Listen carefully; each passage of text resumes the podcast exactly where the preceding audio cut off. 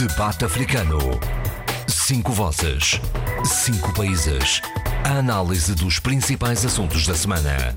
Na IRDP África. Vivam bem-vindos ao Debate Africano, o espaço de análise e comentário dos principais assuntos da semana, pelos olhos de Adolfo Maria, Sheila Khan, Eduardo Fernandes, Abílio Neto e José Luís Ofer Almada. O Debate Africano está disponível também em podcast, em rtp.pt barra RDP sempre e em qualquer altura. Um jornalista estrangeiro expulso de Moçambique, cinco suspeitos detidos em São Tomé por venderem falsos testes negativos à Covid-19, a corrupção a voltar ao debate parlamentar em Angola. Estes são alguns dos temas para o debate que pode seguir sempre que quiser, pode parar, ouvir mais à frente, mais atrás, à hora que lhe der jeito, no podcast da RDP África. Vamos então ao debate se... e por Moçambique. Se a mensagem não agrada, mata-se o mensageiro. Era assim nos tempos antigos, a Sheila já se ri, já sabe porquê. Era assim nos tempos antigos, mas ainda hoje somos volta e meia confrontados com esta realidade, seja pela violência exercida contra jornalistas, seja pela expulsão de jornalistas estrangeiros, normalmente devidamente credenciados e autorizados a exercer a sua profissão. O caso mais recente é desta semana e é em Moçambique, justamente. Uh, o jornalista Tom Boker viu a, a, autorização de exercício da sua atividade ser revogada pelas autoridades de Moçambique. Foi-lhe retirada a autorização para o exercício da profissão e foi-lhe dada ordem de expulsão do país de Moçambique, portanto, onde Tom Boker uh, edita, editava o Zitamar News, uma publicação digital que tem vindo a cobrir os acontecimentos de, em Cabo Delgado. Tom Boker está há 10 anos no país da Sheila Khan. Como é que vê isto? Ora bem, bom dia a todos. Viva, uh, bom dia. Hoje a ouvir-nos muito melhor, sem o meu colega residente de, perto da minha casa. A Sheila está nos estúdios da RDP em Gaia uh, e é outra coisa. Olha, bom dia. Uh, eu ouvi com muita atenção esta notícia. Acima de tudo, começa, e eu vou começar pelo princípio, exatamente por a suspeita de as credenciais destes jornalistas estarem, uh, segundo o governo moçambicano ou o Gabinete de Informação, pouco esclarecidas e pouco validadas. Mas a verdade, o que nós sabemos e o que se passa por detrás de toda esta situação da expulsão, expulsão que é importante dizer que é hoje o prazo limite de saída do jornalista é Tom Bowker. Hoje, sexta-feira, dia que estamos a gravar o programa. 29 de janeiro, resulta uh, desta situação que Moçambique tem vivido, que é a ausência e o confinamento cada vez maior uh, da liberdade de imprensa. Uh, há, uma, há uma expressão, e eu por acaso vinha a pensar nisto quando no, no, no, caminho de Braga para Gaia, que é que se chama muito nos estudos da memória a autoridade de narrar. O governo moçambicano tem demonstrado ao longo dos últimos tempos uh, uma grande indisponibilidade ou pouca abertura para uh, mentes e vozes mais críticas, nomeadamente de pensadores, ativistas e, neste caso, jornalistas que se aproximam no seu trabalho, no seu pensamento, de situações que são neste momento polémicas uh, uh, e polémicas no sentido porque uh, implicam uma grande sensibilidade política e diplomática. Neste caso, estamos a falar de, de, da situação dos insurgentes em, em Cabo Delgado, também estamos a falar de negócios pouco claros, nomeadamente muito ligados às dívidas ocultas, e que Bowker estaria a cobrir. E, portanto, vemos mais uma vez que esta indisponibilidade do governo e estes argumentos sobre a, a, a fraca ou a, a, pouca clareza sobre as credenciais de, deste jornalista uh, não é um argumento forte. O que está por trás de tudo isto é realmente uh, é a aproximação ou a vizinhança deste jornalista através do seu trabalho uh, de situações que não merecem e, e que o governo não quer, nomeadamente o seu gabinete de informação, que venha para a arena pública e para o debate público e para o conhecimento do público e da sociedade civil. Assim, tipo esconder a verdade debaixo do tapete? Uh, Deixe-me só dizer isto. Uh, nós sabemos, uh, e tem havido muitos casos sobre isto, sobre o desaparecimento de jornalistas. Por acaso este senhor não, não desapareceu. talvez uh, a sua, uh, o seu passaporte britânico tenha aqui uma espécie de, de, de um, proteção especial, proteção especial hum. que lhe permite esta saída ou esta expulsão porque se calhar se este senhor fosse um nacional, fosse um jornalista moçambicano, se calhar a, a, a decisão ou as medidas seriam, seriam muito mais acutilantes e muito mais, uh, uh, eu diria, mais uh, frias, no sentido de. Diga. É bom recordar que ainda há dois jornalistas, creio que são dois, desaparecidos em casa Ora bem, exatamente, exatamente. E que nós sabemos, a sociedade civil, ao nível, no âmbito das suas, da sua, das suas plataformas do ativismo social, têm estado muito ativas neste sentido. E, portanto, o que eu quero dizer é que, na minha perspectiva, certamente é a sua nacionalidade e o fato de ser um, nacional, um, um cidadão britânico que lhe permite esta expulsão e que é uma expulsão que de certa maneira uh, uh, uh, promove ou, ou, ou, resulta na sua sobrevivência. Porque nós não sabemos como não sabemos do paradeiro destes jornalistas moçambicanos também não sabemos se estes jornalistas estão vivos ou não. E portanto mais uma vez Moçambique está a demonstrar que a sua relação com a, e com a, com a retórica de uma sociedade democrática, de uma sociedade virada para uh, li, a livre circulação de ideias, não é verdade, é uma falácia. E vamos ver aqui na, no índice de, de, de, de transparência e de, corrupção internacional, que certamente iremos aflorar uh, ao longo deste vamos, debate, que Moçambique caiu três lugares. Uh, isto passa muito por não ausência de instituições independentes, ausência de instituições uh, que respeitam, que respeitem na sua essência a democracia moçambicana. Sim, senhor. É um, eh, a expulsão de jornalistas eh, em países eh, PALOP não é propriamente uma novidade. por exemplo, em, em na Guiné-Bissau já aconteceu algumas vezes. O Eduardo Fernandes ainda, está, ainda não conseguiu ligar-se a nós, uh, está um, a participar no programa em casa, mas há aqui uns problemas de ligação áudio. Em Angola, um, Adolfo, um, esta, esta, esta maca entre jornalistas e o poder e a expulsão de jornalistas estrangeiros também não é propriamente uma novidade. Não, isso é desde há, desde há muito tempo, não é? Embora coisa, as coisas agora estejam mais calmas, uh, mas nós temos, temos, digamos, a, a, memória de quando havia qualquer uh, artigo, por exemplo, mesmo aqui na imprensa portuguesa, apareciam aqueles furibundos editoriais do Ribeiro e do Queiroz no Jornal de Angola que é, era só a, a, a, chamar de tudo e a, fazer, e a querer fazer sangue. Mas neste momento não, não, não há assim. É, por enquanto não há o que, o que, o que, o que sucede, é, não há reação, por exemplo, em, também não há muitas reportagens que, que os estrangeiros façam sobre, sobre Angola. E, e, e, neste momento até uma, uma certa opinião pública internacional favorável eh, à governação do João Lourenço. A abertura que está a ser protagonizada pelo atual presidente. Zé Luís, como é que vê Sim. esta reação das autoridades de Moçambique face a um jornalista incómodo?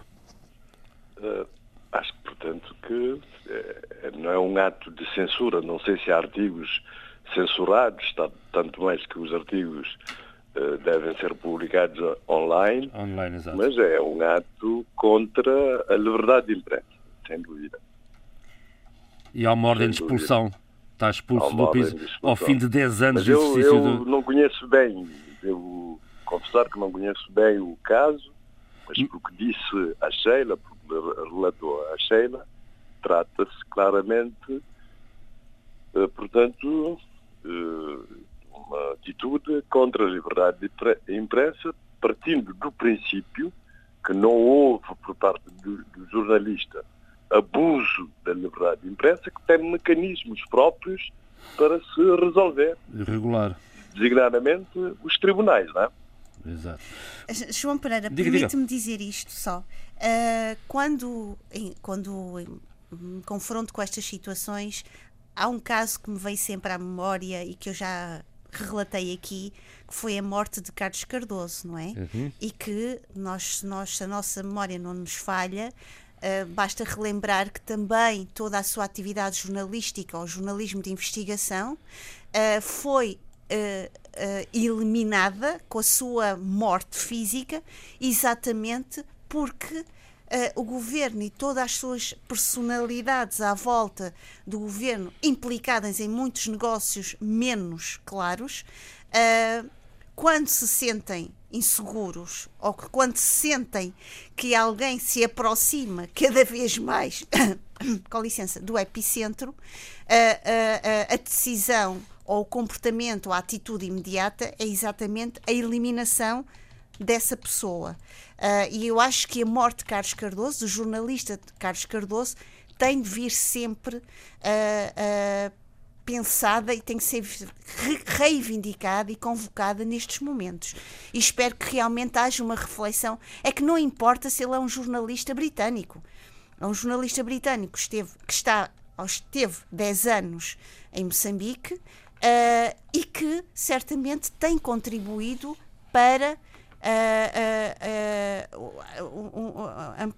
uma amplitude maior do pensamento social, uma amplitude maior da crítica social, porque a democracia não se faz uh, só pensando num, com uma determinada voz e sob uma determinada perspectiva. E deixe-me também recordar já agora aqui a morte do correspondente da ANOP, ainda antes de, de, de Carlos Cardoso, uh, Oliveira, Jorge Oliveira, que eu creio que era o primeiro nome, uh, num, num, acidente de automóvel que ainda hoje está por esclarecer. Abílio. Um... Viva! Viva! Finalmente, se calhar, vou, vou, passar a ser mais ou menos ouvido, não é? Com uma máscara. É bom, e, é bom máscara, ser, e é bom seres visto também, está aqui estúdio Abílio. Com uma, com uma máscara e tudo. Estamos Bem. os dois de máscara, devidamente protegidos e, portanto, se Deus quiser, o bicho aqui não passa. Siga. Bem, uh, relativamente a esse assunto. Uh, há aqui algumas coisas que têm que ser consideradas, mas eh, fazer uma reflexão histórica sobre, muito rápida e breve, sobre a relação dos nossos poderes, da nossa cultura política, eh, relativamente a jornalistas e especificamente também relativamente a jornalistas estrangeiros. Uh, nós temos um histórico, desde as nossas independências, do início das nossas independências, nas nossas primeiras repúblicas, se quisermos, de desconfiança profunda entre os poderes e a comunicação social, sobretudo a comunicação social livre. Mas também temos, dentro desse histórico, uh, a ideia de uma espécie de fantasma de que uh, qualquer jornalista estrangeiro seria também ele próprio um agente ou um espião infiltrado, infiltrado. e que passaria informações dentro de um regime autoritário, de regimes autoritários e fechados eh, e tendencialmente revolucionários, se quisermos, e profundamente nacionalistas, enfim, eh, na salvaguarda das questões eh, soberanistas ou soberanas, e, e, e a ideia era exatamente essa, uma confrontação com a comunicação social livre no geral, os países, os nossos países, vamos ser claros, não tinham essa comunicação livre à altura, e, e, também de relação com o poder externo ou exterior, que era entendido como um poder eh, agressor, se assim quisermos. E esse histórico uh, ainda está muito vivo dentro de alguns uh, políticos, de, algumas, uh, de alguns setores da política nos nossos países que não tiram suficiente descomplexo e que não conseguiram desenvolver-se no sentido de viver plenamente em democracia com base nesse, nesse, nesses dois fantasmas. Um serve de argumentação para legitimar a agressão ao jornalismo livre, sobretudo estrangeiro, e outro serve também para proteger um, um, certo nível de interesses que não se pretende que sejam denunciados. Esse é um resumo histórico breve para dizer o que é relativamente a situação específica eh, desse, desse correspondente desse Tão jornalista estrangeiro uh, em Moçambique. A verdade é que, uh, estando, tendo estado 10 anos em Moçambique, custa-me a compreender como é que as autoridades uh, moçambicanas não confirmaram, só ao fim de 10 anos é que entenderam por bem confirmar a certificação, a certificação profissional e as credenciais profissionais do jornalista.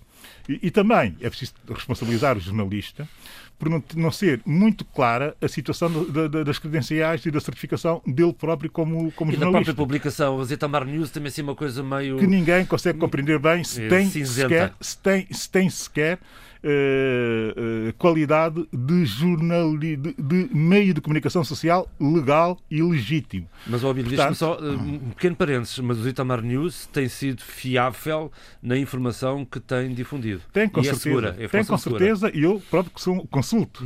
Aqui é que está. Consulto e consulto e posso aferir da, Exatamente. da fiabilidade da- da- das notícias. A questão é que o próprio meio tem que eh, eh, É, regularizar a sua situação. Exato. Isto é, isto é, isto é claro para mim e parece-me parece definitivo. Porquê? Porque só assim se retira eh, eh, grande parte das questões eh, levantadas pelas autoridades moçambicanas. Eu coloco-me sempre do lado da imprensa livre, isso é, isso é evidente, enfim, e, e, e nem sequer hesito nisso. Mas também tem que ser suficientemente exigente ao nível de pedir responsabilidades, ou pelo menos uma atitude responsável, de quem está a tentar fazer comunicação social livre. Logo, estou aqui numa posição um pouco complicada, que é ter que defender o jornalista e a sua posição, mas também e ter que dar eh, o benefício da dúvida às autoridades eh, moçambicanas, que têm, e faço, deixo já a crítica, que têm uma lei eh, de, de- de- de- estrangeiros residentes, uma lei completamente eh, retrógrada, Obsoleta. eh, totalmente obsoleta, que não faz sentido nenhum no mundo globalizado como aquele em que vivemos. Tanto do ponto de vista eh, do residente profissional, mas sobretudo e mais do ponto de vista do residente empresarial. Quando eu digo empresarial, e- Que exerce uma, uma atividade de, de corporação e, e- e- e de investimentos. Não é possível eh, um país como Moçambique, que pretende ser um espaço eh, de, eh, de- Moderno e aberto. moderno e aberto e também de forte atração de investimento estrangeiro, que tenha Uhum. uma, uma, uma legislação de residência tão eh, férrea e tão pouco amiga eh, da atração do próprio investimento. É que o investimento não cai sozinho, o investimento cai porque as pessoas o levam lá e o desenvolvem lá no local. Portanto, deixo essa mensagem. E deixar também outra mensagem a propósito desse caso, eh, que é uma mensagem, sobretudo, de sugestão.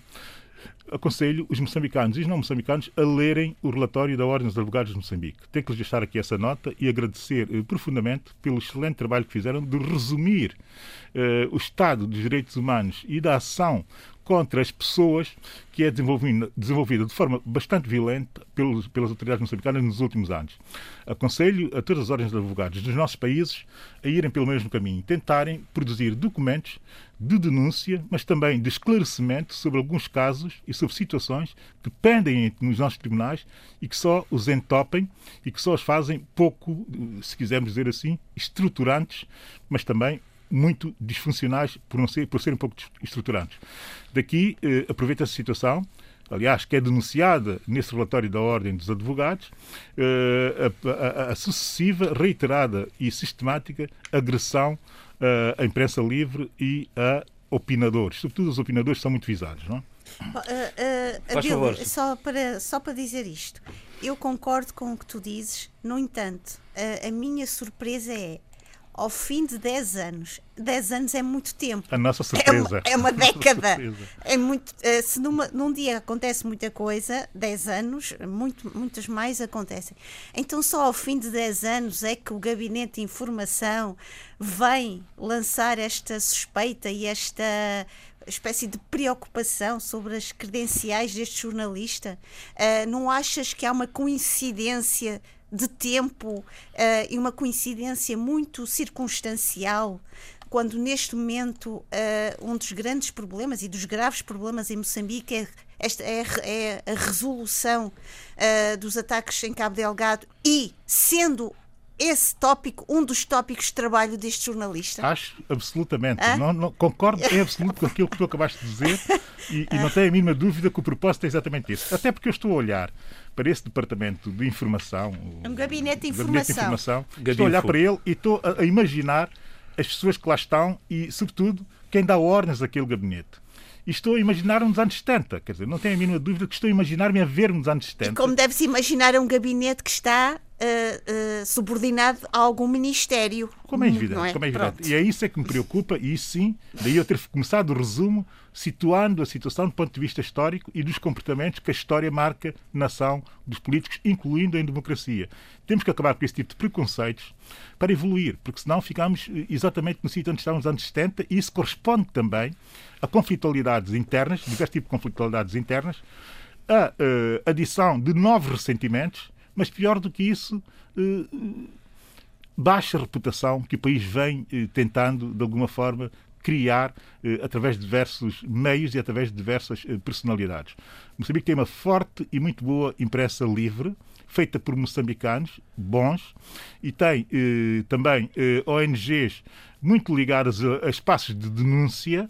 Uh, portanto, essa gente tem que fazer o seu trabalho de forma Há uma cidadania livre que funciona. e tranquila e pacífica. Há uma cidadania que funciona, que é um tema muito querido ao cidadania que, funciona, que, é, que é o meu tema. é, um tema de, é um tema de qualquer liberal. Sem, oh, Abílio, é, não, não é um tema de qualquer liberal, mas não te estou a retirar esse docinho do tua, da tua mão. Eu estou para ver um Mas eu uh, também uh, coloco-me ao teu lado. qualquer pessoa minimamente consciente no tempo que estamos a viver e ponderada, logicamente, que quer abraçar e, e pensar uh, muito bem esta questão da cidadania. Eu não discordo contigo, mas a verdade é que o, o governo se permite uh, o crescimento desta cidadania, depois não sabe lidar muito bem com as suas uh, com a sua não vamos divergir agora aqui a conversa vamos não, não, não mas é um tema interessante o tema é bom claro mas de repente aqui oh, oh. Já, já estamos isto é deixar crescer a árvore e depois dizer assim epá esta árvore tem muita sombra vamos ter que tirar aqui uma parte desta árvore não é? Da ramagem.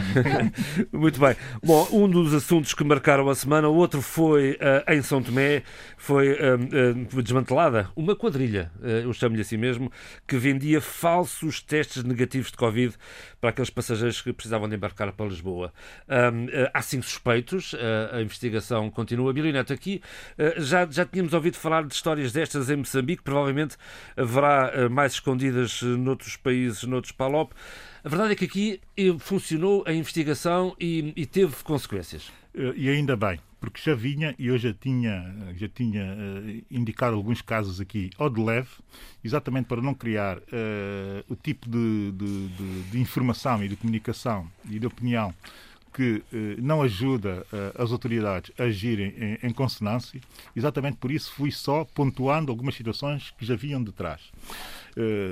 Acontece que, desta vez, as autoridades são tomenses fizeram aquilo que tinham que fazer e fizeram bem e, e, e tem que estar, e tem que estar de facto, tem que ser elogiadas por terem tratado de agir em consonância com aquilo que tem que ser feito. O momento é delicado para todos, mas muito mais, e eu tenho que defender aqui o meu país, e muito mais para São Tomé e Príncipe. Se nós não agirmos desta forma, a reputação do país, que já é não é grande, que está em causa. já não é grande, baixa Exato. imenso e, e, e retira seriedade e credibilidade a toda a ação eh, da governação no sentido de uh, preparar o país para o pós-Covid. Nós nunca nos demos bem conta da importância que o turismo já vinha tendo uh, na nossa uh, economia e no nosso tecido social.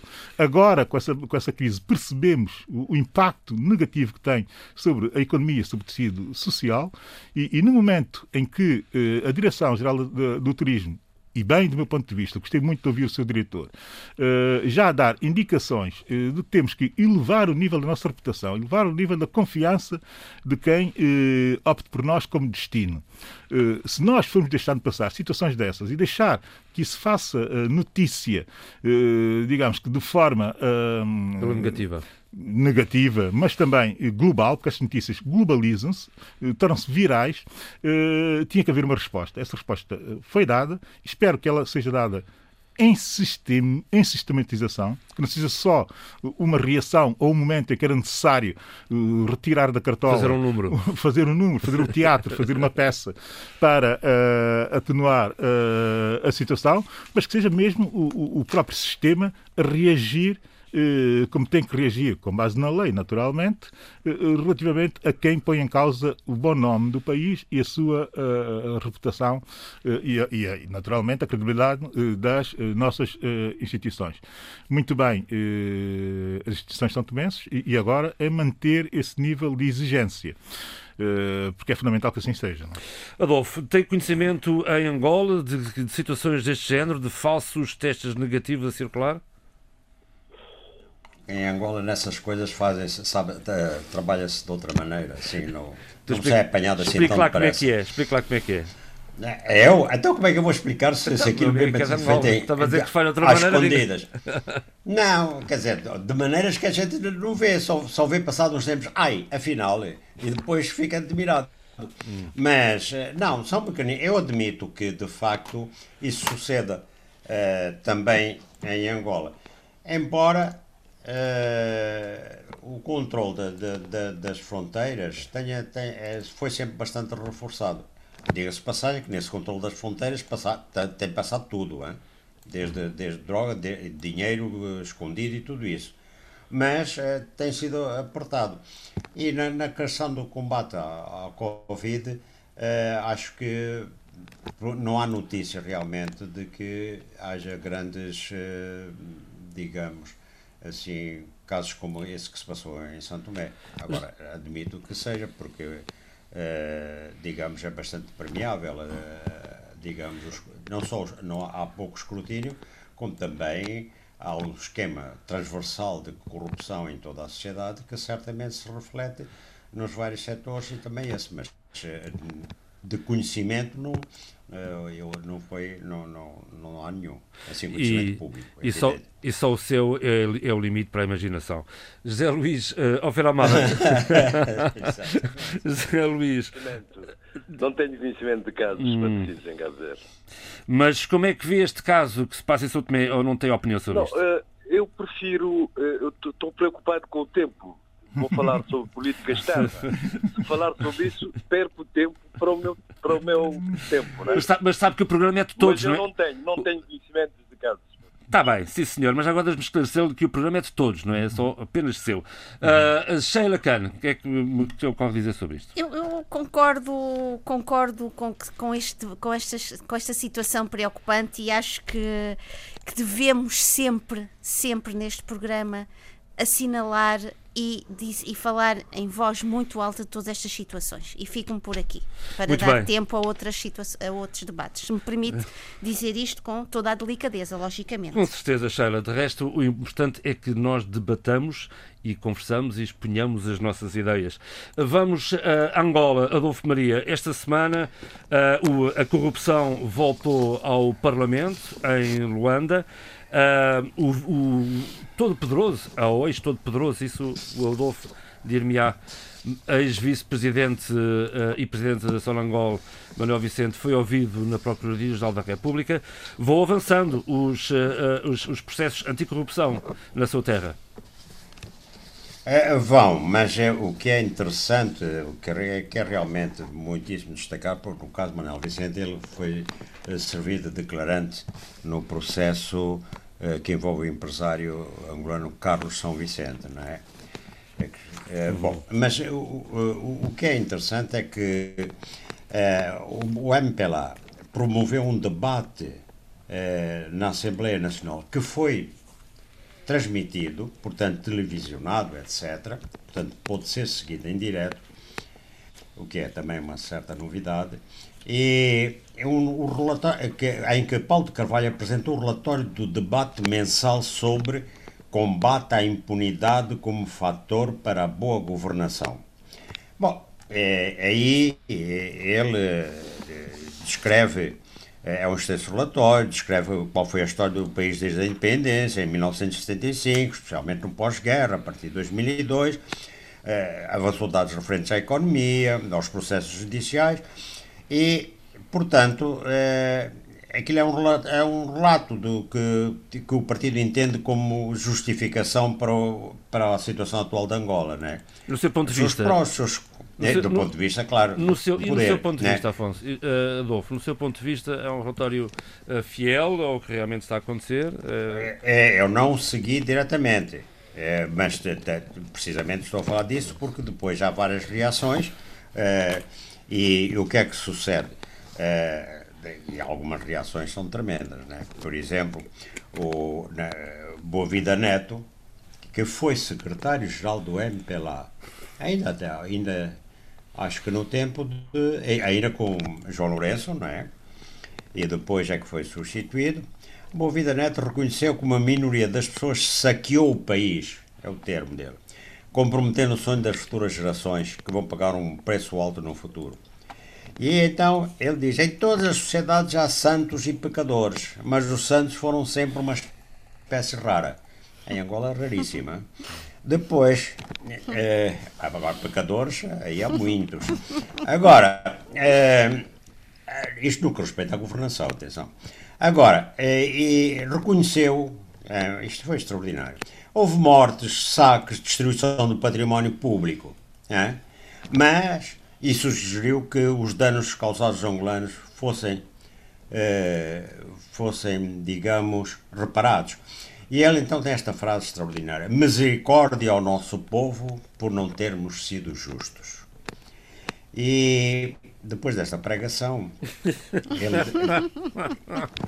ele dirige-se, ele dirige-se então ao, uh, uh, dirige uh, digamos à juventude que anda muito agitada, né? sobretudo, falarei disso mais à frente o já ativista diz: não usa, usemos a fragilidade e entusiasmo juvenil para semear e alimentar o ódio que fará germinar sangue e muito mais mortes. Bom, é, o angolense diz que é, então este senhor vem pedir misericórdia e, e então ao menos o, a questão de, do julgamento de, e a questão de, de, de reaver os, os, os, recursos que nos foram tirados, etc. Né? Mas nesse, nesse debate, o deputado de, da Casa da CE, Justino Pinto Andrade, é, teve uma intervenção forte e disse que as políticas do MPLA sempre conduziram a sociedade a uma pobreza absoluta.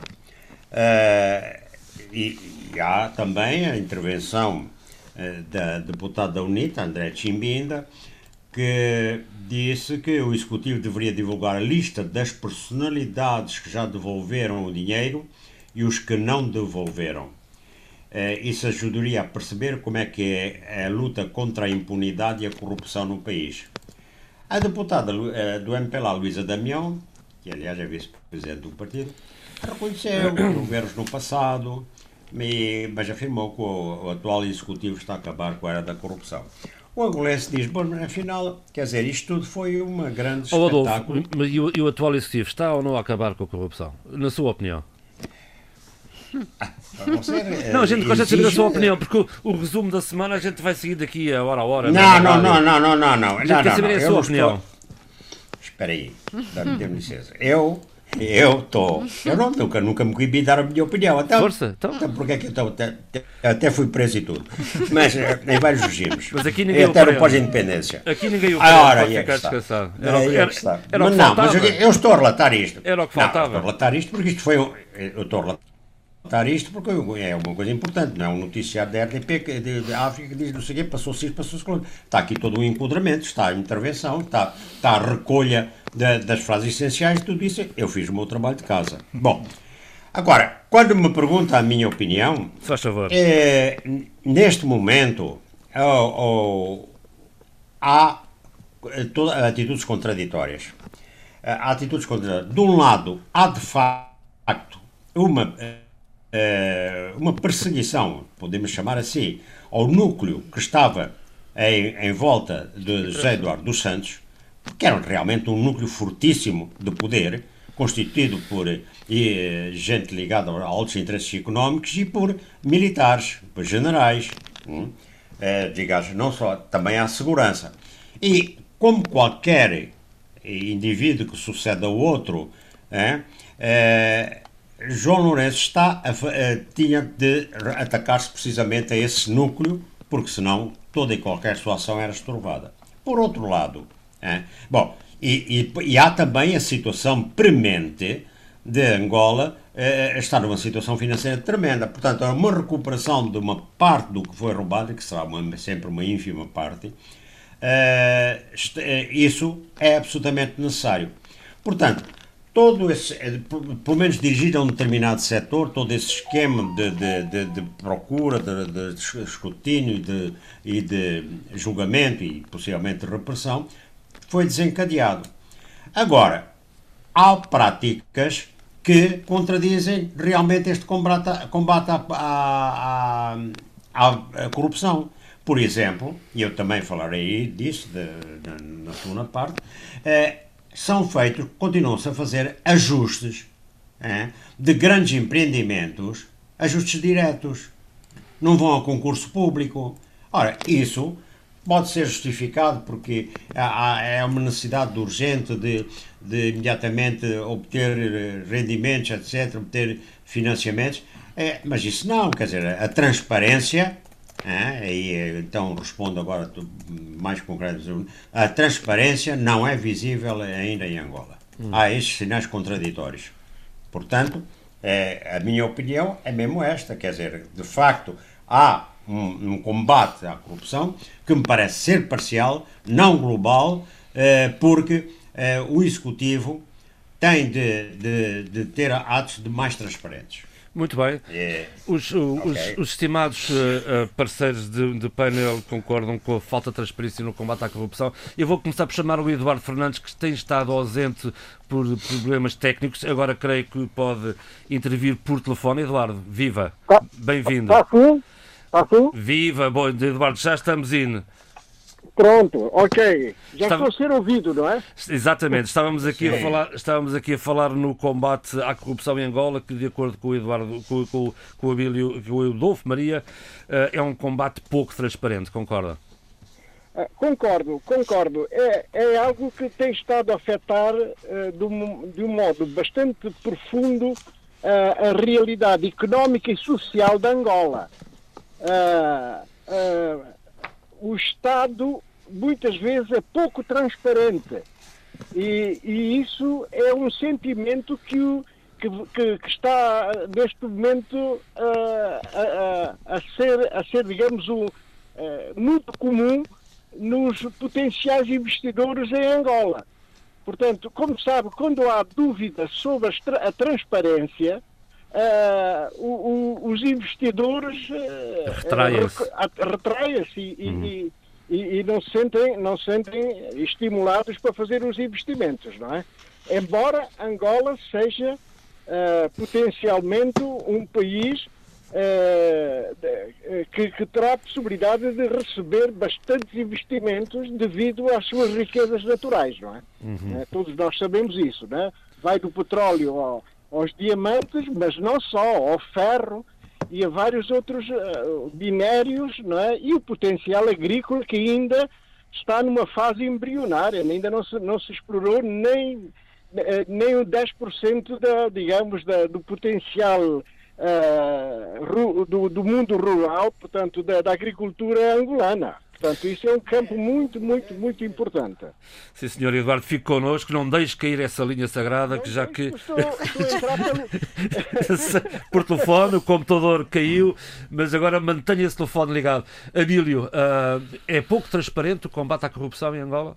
Uh, eu compreendo o, o, presidente João Lourenço, compreendo também uh, essa missão que ele colocou no centro da sua, da sua ação política e do seu mandato. Era fundamental que o fizesse e que tornasse isso um desígnio nacional. No entanto, uh, o combate à corrupção uh, implica uh, necessariamente muito mais do que só isso. Implica o próprio entendimento, ou um outro entendimento do Estado e da relação do Estado com a cidadania, que necessita de estar constante e transparentemente, transparentemente uh, informada e, por outro lado, implica também robustecer de forma, uh, digamos que, uh, inequívoca o aparelho judicial. Porque o combate à corrupção é feito fundamentalmente na justiça e dando à justiça poderes e distanciamento suficiente para agir em conformidade. Quando olhamos para a justiça angolana, algumas decisões, ou muitas decisões, criam dúvidas se o combate é efetivamente um combate à corrupção ou se é um simples e mero combate político dentro do próprio uh, MPLA. A verdade é que, do ponto de vista da percepção, eh, Angola subiu bastante e, no índice eh, de percepção de corrupção eh, da Transparência Internacional, eh, que saiu ainda esta semana, e, e, a verdade é que a performance de Angola tem sido notavelmente eh, apreciada.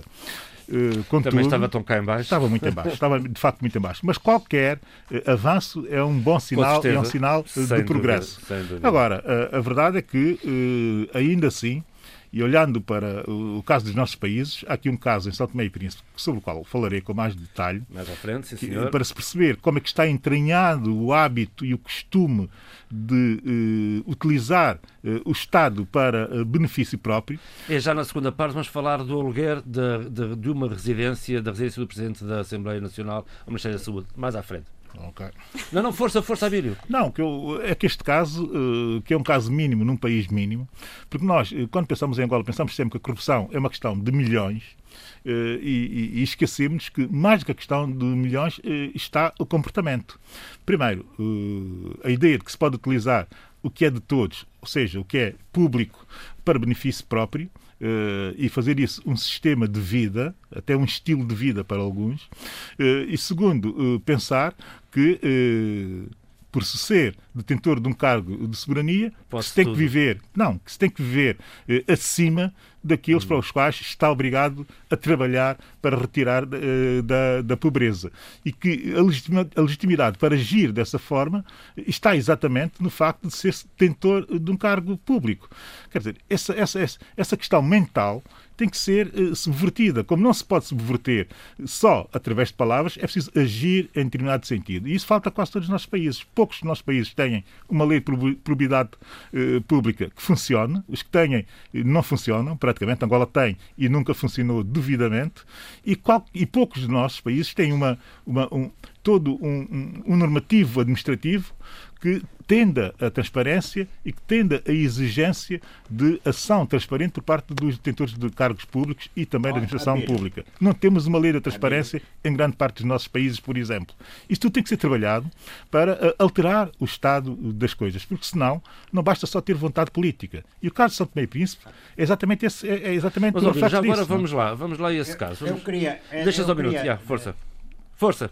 Eu, eu queria uh, interromper o Bilho só para dizer isso, o Bilho cidadão, ou seja, nós todos cidadãos. Uh, Abílio, uh, estou inteiramente de acordo consigo, mas uh, o que é que eu penso que uh, isso também sucede nos nossos países porque as nossas sociedades civis não estão suficientemente organizadas, não são suficientemente reivindicativas, não têm, digamos, o seu caderno de encargos elaborado eh, para fazer um não só o escrutínio da ação governativa, como propor soluções, como eh, ir controlando o processo ou ir acompanhando o processo.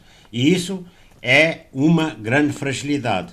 No caso de Angola, por exemplo, há já, eh, digamos, organismos, por exemplo, o Conselho Económico e Social foi constituído há pouco tempo e há, digamos, bons sinais nessa, nessa, nesse sentido. Agora, o que interessa saber é como é que realmente o Executivo está interessado em, em receber as opiniões da, da sociedade civil organizada que expressará os seus interesses é, próprios de, de setores, mas compaginados com o interesse nacional, e, por outro lado, como é que a sociedade civil também ela própria produzirá pensamento, produzirá reflexão, produzirá projetos projetos para que, eh, para, digamos, eh, a governação também aproveitar é, bem de, de, de, toda a sociedade angolana. Oh, é, portanto, eu creio que a da sociedade civil é muito importante. Sheila, siga. Uh, estava a ouvir o Abílio, que sim, sim, achei todos. que foi excelente na sua explicação. Uh, eu discordo ligeiramente com o Adolfo. Eu acho que as nossas. Eu disse ligeiramente. Vá lá, vá lá. Uh, uh, uh, fofinha. Não, não estou a ser fofinha, estou a ser simpática. É diferente. Vá, diga lá então. Discorde lá então. Vá. eu acho que no os nossos países têm sociedades civis fortes, com gente extremamente bem preparada, com gente altamente. Uh, Isso é diferente. Calma, deixe-me falar e já depois vai discordar sim, sim. de mim. uh, sim, sim. Com pessoas que são atentas, que têm um sentido histórico da evolução das suas instituições. Qual é o problema aqui? É que os nossos países, aqueles países que lutaram tanto pela, pela, pela sua independência política, têm em si muitos dos ruídos e muitas das, sequelas de um colonialismo, autoritarismo e de um, uma centralidade política tão grande que, mesmo que haja uma, uma faixa uh, social forte, calibrada, com um bom pensamento, estão completamente espartilhadas por esta, esta atitude governativa. E por isso, muitas vezes, aquilo que se pensa e aquilo que se deseja fazer, e o Abilo disse muito bem, não podemos ficar só na letra, não podemos ficar só na palavra, temos que passar para a ação. Muitas vezes uh, uh, resulta em situações terríveis para as pessoas. O caso de Angola, por exemplo. Hum? Ainda recentemente um ativista foi morto. Que é, o que é que se sabe disso? Nada, ok? Moçambique já podemos ver em muitas situações o que, é que, o que é que acontece, mas não significa que não haja uma sociedade civil capaz e preparada para dar uma resposta ao que se está a passar. Deixe-me só dar um exemplo. No dia 4 de fevereiro, e eu acho que isto é uma grande coincidência, vai haver um webinar e Moçambique tem estado absolutamente ativo nisto sobre com o título Internet e direito à liberdade de expressão na África Austral, caso, o caso de Moçambique isto não é uma coincidência, isto não sai, não cai assim do nada. As pessoas estão muito atentas. Basta ver os debates, basta olhar. Eh, eu não faço parte de nenhuma rede social, não tenho Facebook, mas estou no WhatsApp com, com algumas pessoas. Normalmente não, não interajo, mas estou, mas faço muito o papel de, uh, do interlocutor passivo. Isto é, estou atenta ao que as pessoas dizem, àquilo que é partilhado. E posso lhe dizer isto uh, temos pessoas extremamente ativas que dizem coisas muito acertadas, muito ponderadas, de pessoas que pensam realmente nas coisas. Agora, nós não moramos numa ilha. A sociedade civil está em interação com as suas instituições, com um país inteiro. Que esse país inteiro, se tem uma determinada propensão para a hegemonia política, para a centralidade política, para uma só voz, a, a, diversidade cultural, a diversidade de vozes, logicamente que é empobrecida à, à, à partida quando esse próprio país não, não permite uh, que essa diversidade faça parte das decisões políticas desse país. Exato. Eu também tenho divergências. Eu também eu tenho divergências, duas divergências em relação ao que a Sheila disse. Primeiro, de facto, os nossos países têm gente pensante tem gente de muito boa qualidade, só que não estão adequadamente organizados para realmente o seu pensamento ser expresso, o seu pensamento resultar em ações concretas e dinamizadoras de, de, do funcionamento da sociedade civil.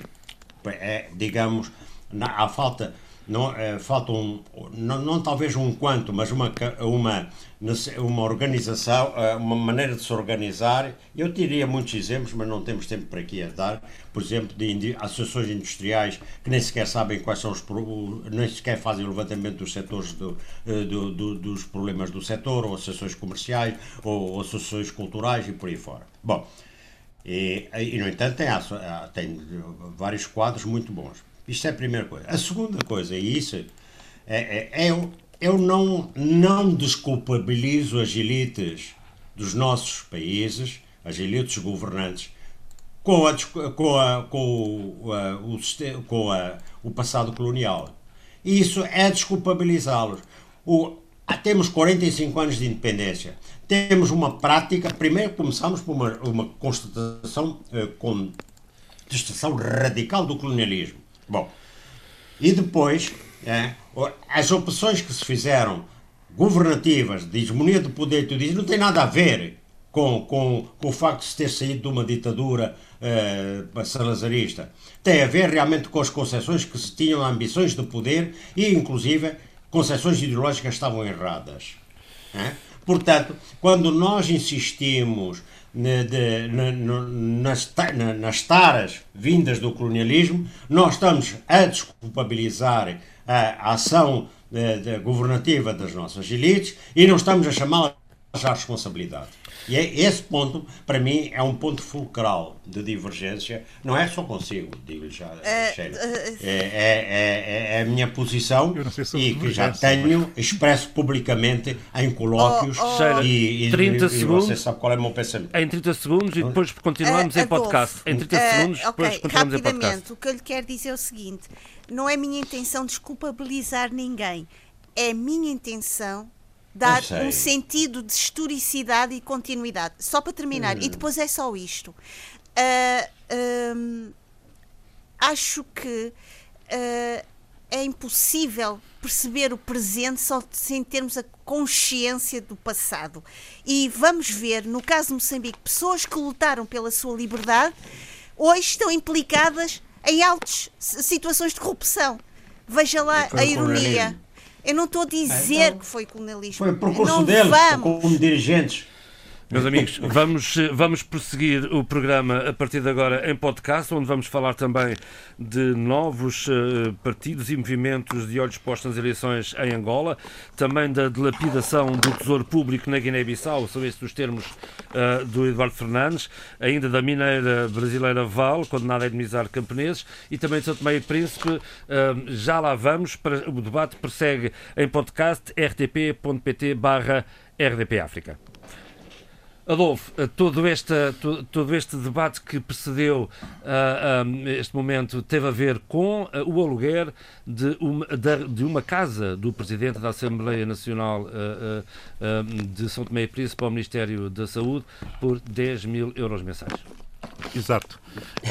isto é, é, é o reflexo de um tipo de comportamento que eh, eu tenho que denunciar. Eu, enfim, desde algum tempo, relativamente a, questões de denúncia de situações em São Tomé e Príncipe, eh, que decidi não fazer no debate africano, porque não, não faz sentido nenhum ser a caixa de ressonância daquilo que tem que ser necessariamente assumido e incorporado pelo, pelo coletivo eh, São Tomense, ou seja, pela cidadania São Tomense, pelas, pela, pela, pela, pela sociedade civil São Tomense, se quisermos, e de facto a sociedade civil tem sabido, eh, sobretudo nas redes sociais, colocar as coisas em perspectiva, denunciando, insistindo nas denúncias, e só quem não queira ver, e há muita gente que não quer ver, sobretudo ambos setores uh, das elites São Tomenses, que, se, que beneficiam exatamente desse estado de coisas, uh, mas dizer o seguinte, que neste caso, este caso, eu não posso mesmo deixar passar.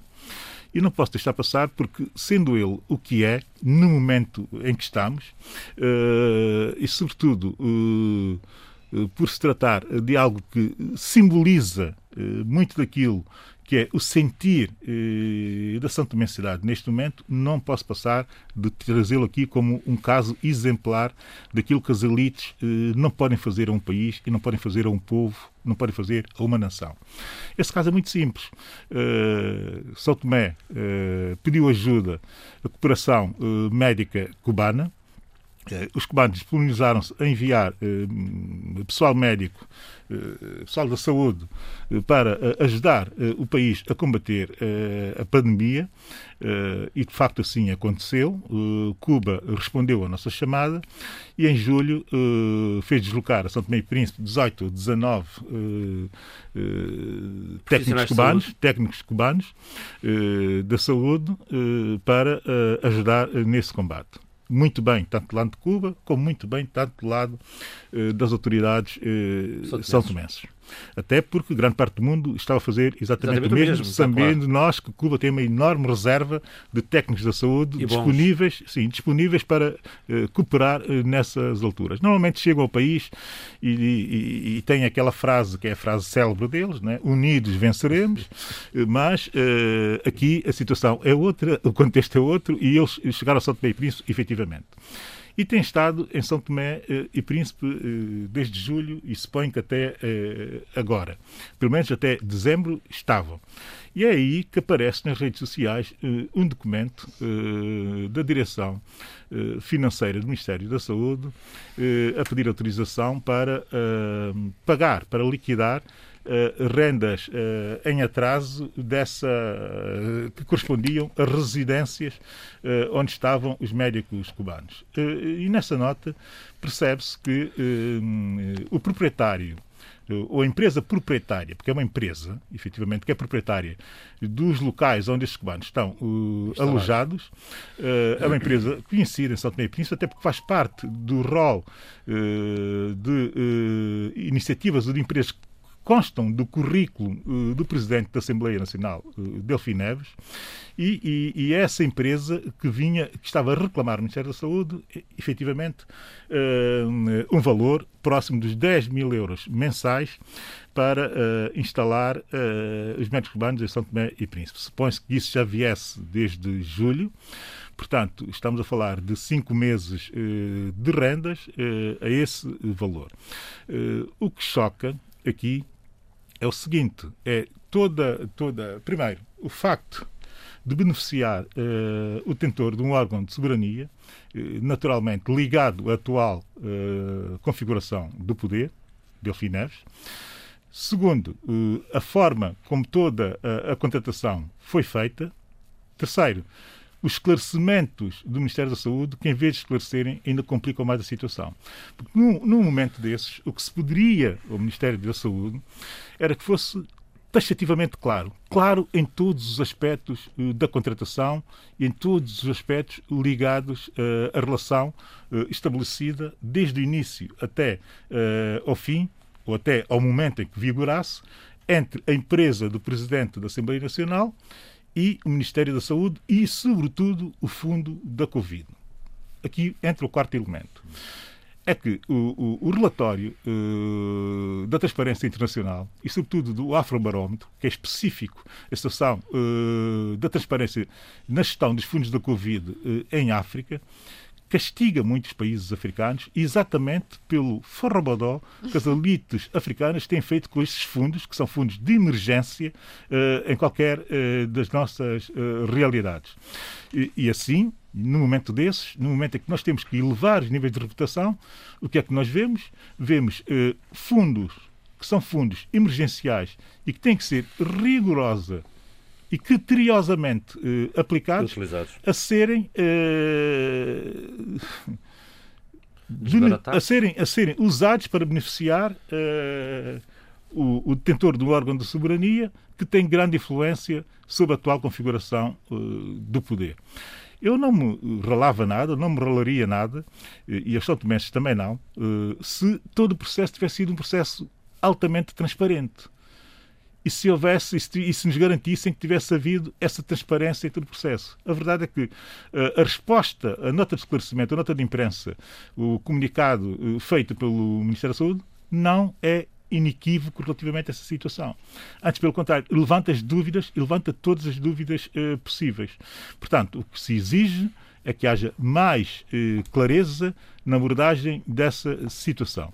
Porquê? Porque no exato momento em que estamos a falar uh, desse caso e, e, em que se tenta, de alguma forma, uh, ainda por cima, e mal no comunicado o, o, o, do Ministério da Saúde, querer fazer passar a ideia de que a responsabilidade pela, pelo caso tem a ver com a denúncia feita, lá estamos nós, lá voltamos nós outra vez, a questão da má relação uh, das, elites, das elites do poder, das elites do poder relativamente à transparência e à imprensa livre ou até ao escrutínio livre, que termina o seu comunicado dizendo que essa denúncia uh, uh, estaria feita no sentido de aumentar o ódio e a divisão entre os São Tomenses. Nós não queremos partidos únicos pró-corrupção. Já estamos fartos disso. Isso é que aumenta a divisão entre os São Tomenses, é o ressentimento que se cria por via de ações das elites em momentos desses e, e em, com comportamentos como estes que eles tiveram uh, nessa, nessa, nessa altura. A minha denúncia é no sentido de quê? De criar alguma pedagogia e de sugerir, como eu faço sempre aqui no debate africano. Meus senhores, em vez de andarem com essas conversas todas, avancem por uma lei da probabilidade pública, uh, avancem por uma lei da transparência, ou, como eu defendo, fundam as duas e criem e adaptem-nos à nossa uh, realidade, exatamente para evitar casos como esses, integrá-los, uh, expurgá-los através uh, do normativo. Porquê? porque só assim vai ser possível eh, melhorarmos eh, a, nossa, a, nossa, a nossa reputação. Nós, nos últimos anos, eh, fizemos uma subida eh, aceitável, ou seja, desde 2012 até 2020, conforme consta do relatório da Transparência Internacional, do seu índice de percepção de Já corrupção, vamos por aí, podemos- fizemos podemos uma melhoria. debate, Fizemos uma, fizemos uma melhoria e a verdade é que a nossa grande melhoria, eu tive a ocasião de já perguntar a alguns amigos que estão envolvidos São nesse Tomé processo, subiu de 64, da posição 64 para a posição 63, conquistou 47 pontos. eu defendo que São Tomé deve entrar no top 50. Já defendo desde que vim para aqui para este programa. E é fácil que entremos. Só temos é que fazer o seguinte: migrar os comportamentos que estão, os comportamentos normativos que estão na nossa lei eh, de petróleo, eh, que tem essa componente de transparência, mas também de eh, claro combate tanto de corrupção, migrá-los para todos os comportamentos que toda a função pública deve passar eh, a ter a partir eh, de determinado momento. É só adaptar e agir em, em, em, conformidade. em- conformidade. Eu só estou aqui para sugerir. eh, e é preciso que as pessoas entendam Como cidadão. Naturalmente, só, só exclusivamente Só. como cidadão, sem qualquer tipo de pretensões. Agora, não, não, posso, não posso, de forma nenhuma, eh, deixar passar em claro essa ideia de que Sim, quem denuncia, de quem pede eh, que suba o É nível da governação, não, quem pede que suba o nível da governação, que esteja a, a estimular ódio e divisão entre os santomenses. Quer dizer, a loucura tem limites, meus senhores, tenham vergonha e, por favor, tenham respeito pelo país e pelos santomenses. Entramos aqui no, no, no, na- no relatório da Transparência Internacional, em que, onde cinco países, Palop, melhoraram o índice de corrupção, três deles eh, pioraram. Bom, em- o, o Zé Luís Alfer Almada tem-nos ouvido ao longe, está-se a guardar para falar das eleições africanas, não passa deste programa, eu garanto-lhe, mas eu gostava de saber, relativamente ao relatório da Transparência Internacional e sobre o que temos vindo a falar da, da corrupção eh, e, da transparência, e da falta de transparência no combate à corrupção em Angola, foi há pouco eh, eh, aflorado o tema e, e tem, tem vindo, digamos, a suportar esta conversa até agora, em que o Zé Luís não pode entrar antes. Pergunto-lhe, Cabo Verde mantém a sua posição, a posição número 41, não tem, não tem, não, está ali numa posição estável, está, está bem assim? Uh, sim, Cabo Verde está está bem uh, uh, nesse sentido. Uh, portanto, está no lugar 41, portanto, está nesse ranking que almeja o, o Abílio Neto. É verdade, é Uh, verdade. portanto, está entre os 50 uh, mais transparentes e em que o índice de corrupção é mais baixo, com 58 pontos. Mas eu gostaria, desculpa, João favor. eu, eu fiquei com pena não tivesse entrado na primeira parte que tem acesso, que o público tem acesso Ah. geral. Eu, eu dei palavra, o meu amigo quis, quis, quis resguardar para falar das eleições, estamos agora aqui nas eleições, faz favor. não, não, Oh, oh, vamos- não vamos perder tem- tempo agora tem- relativamente à tem gestão do temas tempo. cabo-verdianos que, eu, que, que Bom, falámos no início, sim, que é senhor. política externa. Posso falar de política externa, então? Vamos- já, vou, já vou à política externa. Eu quero acabar com. eh, quero dar uma volta aqui relativamente a este índice de corrupção e depois eh, pego, logo para si com a política externa e logo de seguida com as eleições em África para o meu amigo não se queixar até ao fim do programa. Ah, Eduardo Fernandes, ah, Guiné-Bissau ah, ganhou um ponto, subiu três lugares para a posição 165, apesar de tudo. 165. Exatamente. Eh, Foi um pequeno ganho. Eh, Eu gostaria de ver a Guiné numa, numa, numa posição muito mais, mais enfim, importante do que aquela que ela tem, não é? Ela está no fundo, na- praticamente na cauda, não é? Na cauda. E, e, e, e esse, esta subida de, eh, de- do centésimo, sexagésimo oitavo lugar para o centésimo, sexagésimo, sexagésimo quinto lugar, quinto. Ah, não é, é, quer dizer, se fosse a, mei- a- meio da tabela, muito bem, mas isso estamos aí, continuamos eh, praticamente na cauda. Nós estamos a par do Afeganistão, não é? Eh, Como sabem, um território, um país em guerra, um país eh, de, uma grande instabilidade. Portanto, não é nada famoso a posição que a Guiné, que a Guiné tem neste, neste momento. Eh, será justa esta percepção da corrupção na Guiné-Bissau? Eu, eu julgo que sim. que, que uh, há, pelo, pelo, pelo que se passa no país, uh, pela falta de transparência, por, pela falta de, de, de, de um conjunto de, de ações de combate à, à própria corrupção. E a corrupção maior uh, advém precisamente do, do tráfego, tráfego de droga, não é? porque gera recursos recursos que não são controlados, são fluxos financeiros eh, que não passam pelos, pelos canais oficiais e, portanto, criam de facto o, o, uma, uma situação em que a utilização desses recursos eh, eh, é, é, é, da área da corrupção, portanto, pode ser utilizado para tudo, porque não, não, não, não, o, o seu seguimento, o seu fluxo não é controlado. E isso é extremamente, é extremamente é, perigoso para o país e lá está o problema da credibilidade, não é? A credibilidade do país. E, e, e portanto, a posição eh, que, que neste momento o, o, país ocupa tem muito a ver com a, com a atividade, a atividade de, ilegal não é? da, do, do, do tráfego de narco, do narcotráfico, né? do narcotráfico. E isso, e isso é muito mau. Uh, não se consegue, o país não consegue fazer o follow-up dos fluxos financeiros gerados no, num setor uh, ilegal, né? um, um setor uh, que, que, é ilegal, mas não é marginal, porque o, os fluxos gerados por esse setor é extremamente importante, é extremamente importante e que serve precisamente para aumentar o nível da corrupção no país, é? porque é um fluxo financeiro cujo controle é extremamente difícil, mesmo nos países mais avançados, e que num país como o nosso é, é, é extremamente. É, até, até se fecham os olhos, até se fecham os olhos para poder poder uh, passar, digamos, desse, deste fluxo. Não é? Portanto, a, a situação é, é extremamente uh, grave, a nossa posição não nos honra em nada. Uh, o Presidente da República, o Maroto Sissoko Embaló, tem dito que o seu objetivo é combater a corrupção. Pois bem, esperemos então que já o próximo índice, do, o índice de 2021, possa já trazer resultados né, visíveis, palpáveis uh, sobre o combate à, corrupção no país. A verdade é que a, a elaboração do, de, de, de, desta, desta tabela dos países uh, coloca a Guiné-Bissau numa situação extremamente uh, enfim, pouco, pouco laboratória. Pouco laboratória é o mínimo que eu posso dizer. Né? Tá? Alô? Alô?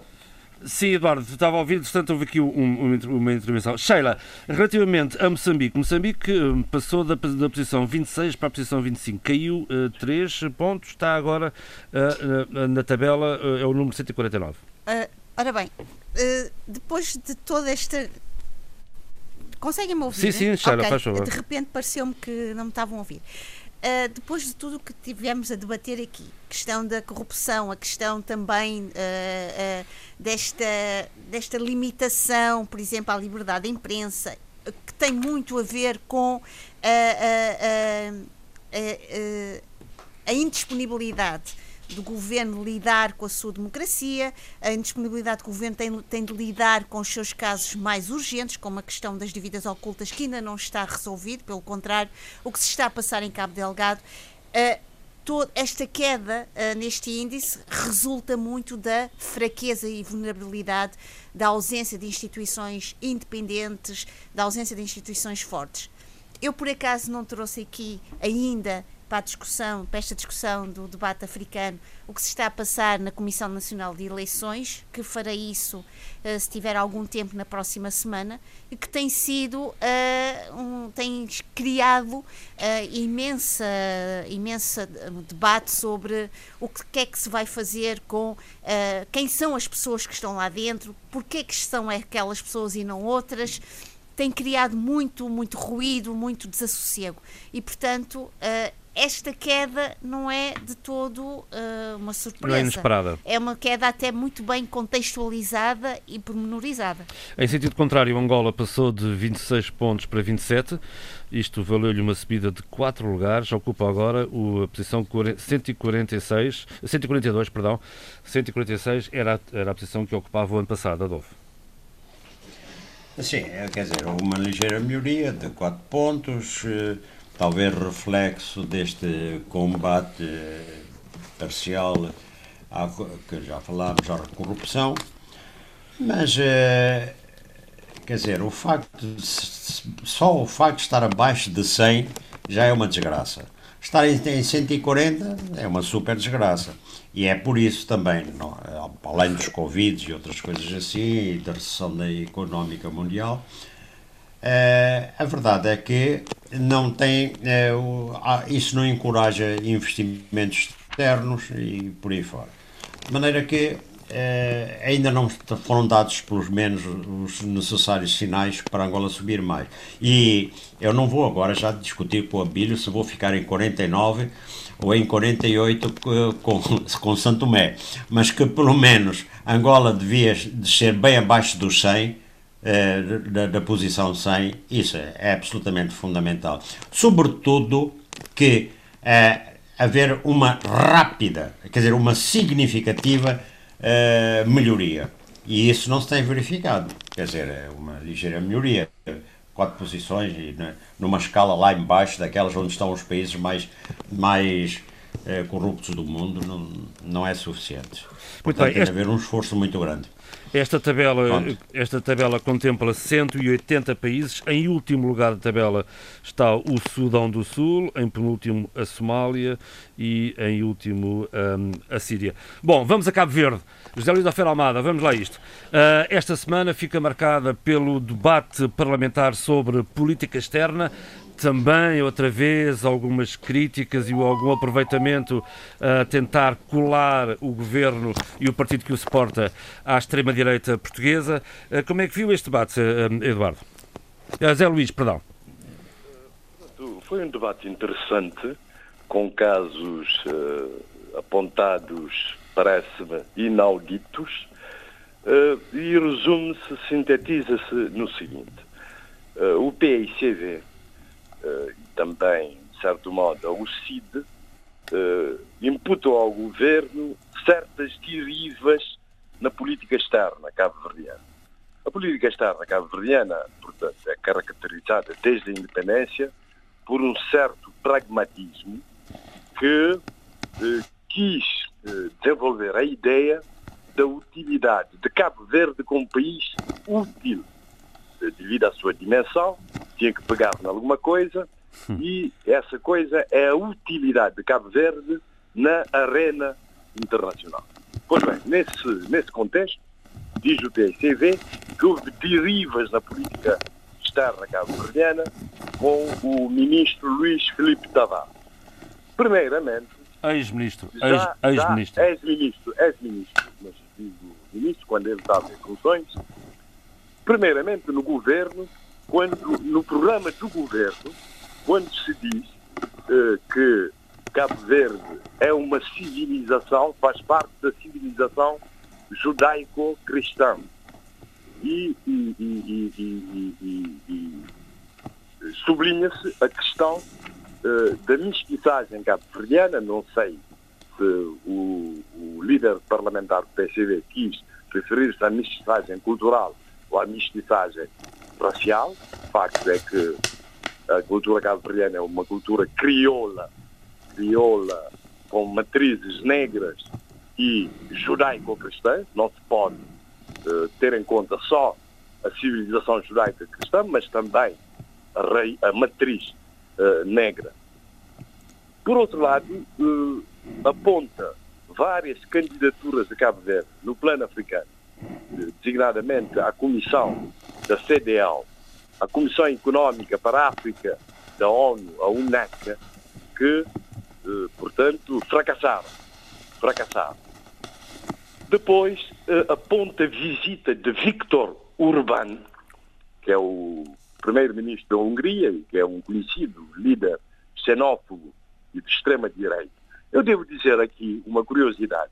Eu tive a oportunidade de falar com o ex-ministro Luís Filipe Tavares sobre isso, sobre o porquê dessa visita, sabido que o, esse chefe do governo tem essas características que também têm suscitado apreensões por parte da própria União Europeia, ele disse que uh, uh, Cabo Verde queria uh, melhorar as condições da parceria especial e que, e, portanto, era importante ter esse líder do seu lado, do lado de Cabo Verde, e por isso essa visita, e segundo sei, quando ele visitou Cabo Verde, o Vitor o Vitor Urbano, ele ficou espantado com o cruzeiro uh, e a estátua ao Papa ao, ao Papa João, João Paulo, Paulo II.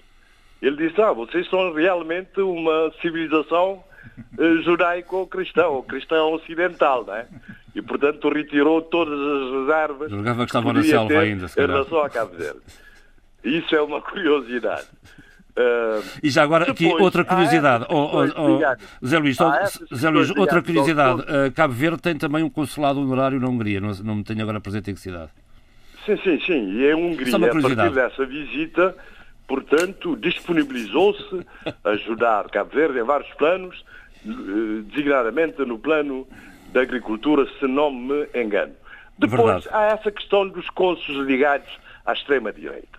Eu devo dizer que essa questão suscitou um interessantíssimo debate entre o embaixador de Cabo Verde em Portugal, Eurico Monteiro, e, e a ex-ministra de várias pastas e também e ligada ao PICV, Cristina Fontes, uhum. uh, na, na, nas redes uh, sociais, nas plataformas sociais, e em que se trouxe à baila pelo embaixador de Cabo Verde em Portugal não que isso não é novo, que a ligação, uh, portanto, que tentou, digamos, uh, minimizar a questão do cônsul honorário da Flórida, portanto, uh, dizendo que Cabo Verde tinha também feito acordos com a África do Sul. No tempo do apartheid, pela passagem dos aviões da África do Sul, da South African Airways, pelo sal mas disse que achou que Cabo Verde foi pragmático nesse sentido. Depois, o, o, o ex-embaixador de Cabo Verde na ONU, António Lima, escreveu um longo e artigo uh, no jornal Expresso das Ilhas, em que ele explica a situação de Cabo Verde na altura. Portanto, em Cabo Verde estava a lutar pela sua sobrevivência e as receitas da Sul-Africana uh, Airways eram das poucas que Cabo Verde tinha para alimentar a população do sal e para viabilizar o país. Claro. E do arquipélago. E, e lembrou que também vários países uh, da África Austral, uh, portanto, tinham acordos com a África do Sul, por exemplo, Moçambique. Moçambique, por causa dos trabalhadores, eh, das minas na África do Sul, a Zâmbia eh, e etc. Talvez Angola não. Mas mesmo Moçambique, depois, com os ataques, com os ataques da África do Sul a Moçambique e o apoio à Renamo, a Moçambique teve que fazer, isto estou a dizer eu agora, teve que assinar o, o acordo de Encomati. Todo mundo se lembra disso. Exato. Que não foi, portanto, uh, capitulação, mas foi adaptação às circunstâncias para melhor apoiar o país, o, o, o ANC.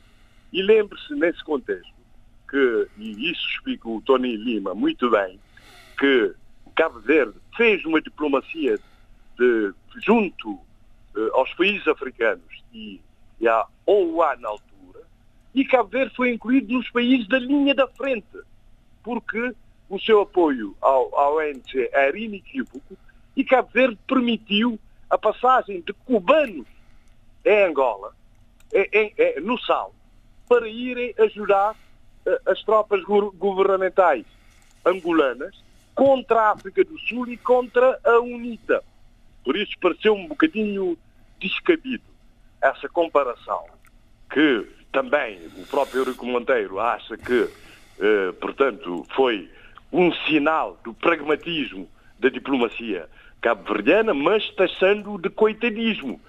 Nesse momento. Coitadismo é muito bom. Coitadismo é muito bom. Era, é mesmo um bom. País, era mesmo um país coitado. Era é um bom, país é que vivia claramente da ajuda internacional e das poucas receitas que tinha nesse sentido. Eu queria deixar claro essa minha posição, apesar de. De, de, de, de achar, de avaliar muito bem uh, o que tem feito o embaixador Eurico Monteiro eh, como embaixador de Cabo Verde em Portugal e aí chegamos ah, à, à segunda parte. Ah, e há um ponto em que eh, a líder parlamentar do, do, do MPD, eh, portanto, Joana diz Rosa. que a Joana Rosa, que que eh, PI o, o governo do, os governos do PICV, portanto, antes de 2016, receberam assessoria, eh, portanto, do, do, do André Ventura. Em do plano 2016. Eh, foi, é uma acusação fortíssima. Que É uma caixa mesmo. de- desfaria as acusações do PCV quanto ao cônsul honorário na Flórida, mas eu tive o cuidado de me informar, de me informar junto de fontes altamente credíveis, e o que me disseram é que nunca houve uma consultoria de eh, assessoria da da aventura a governos do PCV, o que houve é uma assessoria do ex-secretário de Estado de Assuntos Fiscais num governo de José Só- Sócrates a Cabo Verde, ainda posto a hipótese de que André Ventura pudesse fazer parte de uma, de uma empresa de consultoria, fosse funcionário e, e- e estivesse incluído. Mas não. A informação fidedigna que tenho é que isso nunca aconteceu. Mas depois veremos o desenvolvimento disso.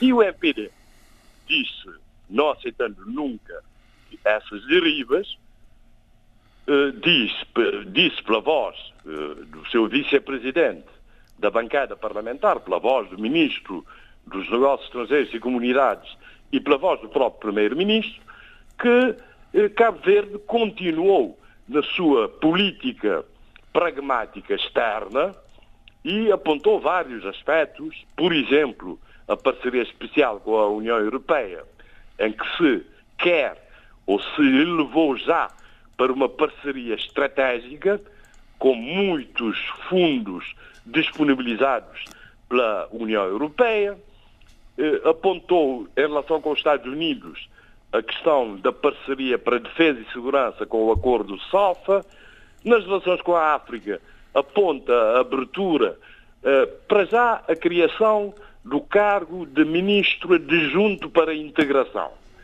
Depois, eh, as relações, eh, eh, depois a abertura da embaixada em Abuja, eh, sede da CDL, e depois agora a abertura da embaixada na Guiné-Bissau. Nas relações com a China também, ainda ontem ouvimos o- o- um acordo assinado de apoio à China a Cabo Verde, em milhões eh, de euros. Nas relações com a África, é o que eu já disse, né? houve o reforço, portanto, Portanto, eh, sinal mais, relações com a África. sinal mais E para, CTLP, para a diplomacia cabo-verdiana. CTLP, CTLP, portanto, Sim, a questão da, da parceria eh, para mobilidade também com a União Europeia e o acordo que só falta, portanto, a reunião do Conselho de Ministros e etc. Portanto, nesse aspecto, eu o que eu digo, como você pediu a opinião do, do, do Afonso, qual é a sua opinião? Não só Exatamente, é isso que nós queremos saber. das partes. Não, o que, eu, o que eu penso é que, de facto, eh, e isso ficou patente numa intervenção ex-ministro dos Negócios Estrangeiros na Assembleia Nacional, portanto, há uns tempos atrás, havia com esse ministro eh, uma diplomacia muito ativa junto dos parceiros eh, tradicionais eh, de Cabo Verde, mas, na minha opinião, um excessivo alinhamento com os Estados Unidos da América e que ficou refletido no, no excesso do acordo uh, SOFA, tanto mais que esse ministro nem sequer, quanto às relações com a África, esse ministro nem sequer era, uh, tinha ju jurisdição sobre essa questão. Tanto mais que foi criado, de propósito, um ministro adjunto para as relações com a CDAO, que agora é... Que agora é o atual Ministro dos Negócios Estrangeiros. Acho, portanto, que com a e para, para, para concluir, para concluir. A, sua demissão, a sua demissão forçada, que ninguém me convence que ele não foi obrigado a coisa, porque pouco antes tinha ainda dito que o cônsul é para, para se manter e logo depois pediu a demissão, portanto parece-me uma demissão forçada. Isso é claro para todos. Corrige-se o tiro corrige-se o tiro, corrige-se algumas dessas uh, derivas, uh, mesmo que não se diga publicamente, claro que o governo não vai dizer isso publicamente, com um ministro que já tinha sido ministro dos negócios estrangeiros de Cabo Verde, que é o Rui Soares Figueiredo, e que tinha, tinha continuado, digamos assim, e reforçado a política uh, uh, externa cabo-verdiana, baseada no seu pragmatismo e na utilidade diplomática, nas condições uh, do, dos anos 90. Já volta assim, José Luís. Portanto, da democratização do universo, do mundo, né?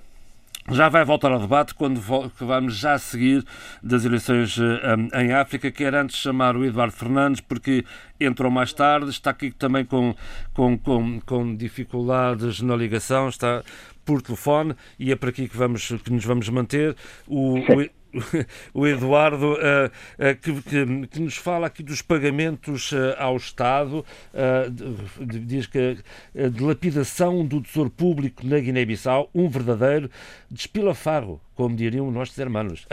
Diga lá, Eduardo. Um, um despilfarro, um despilfarro.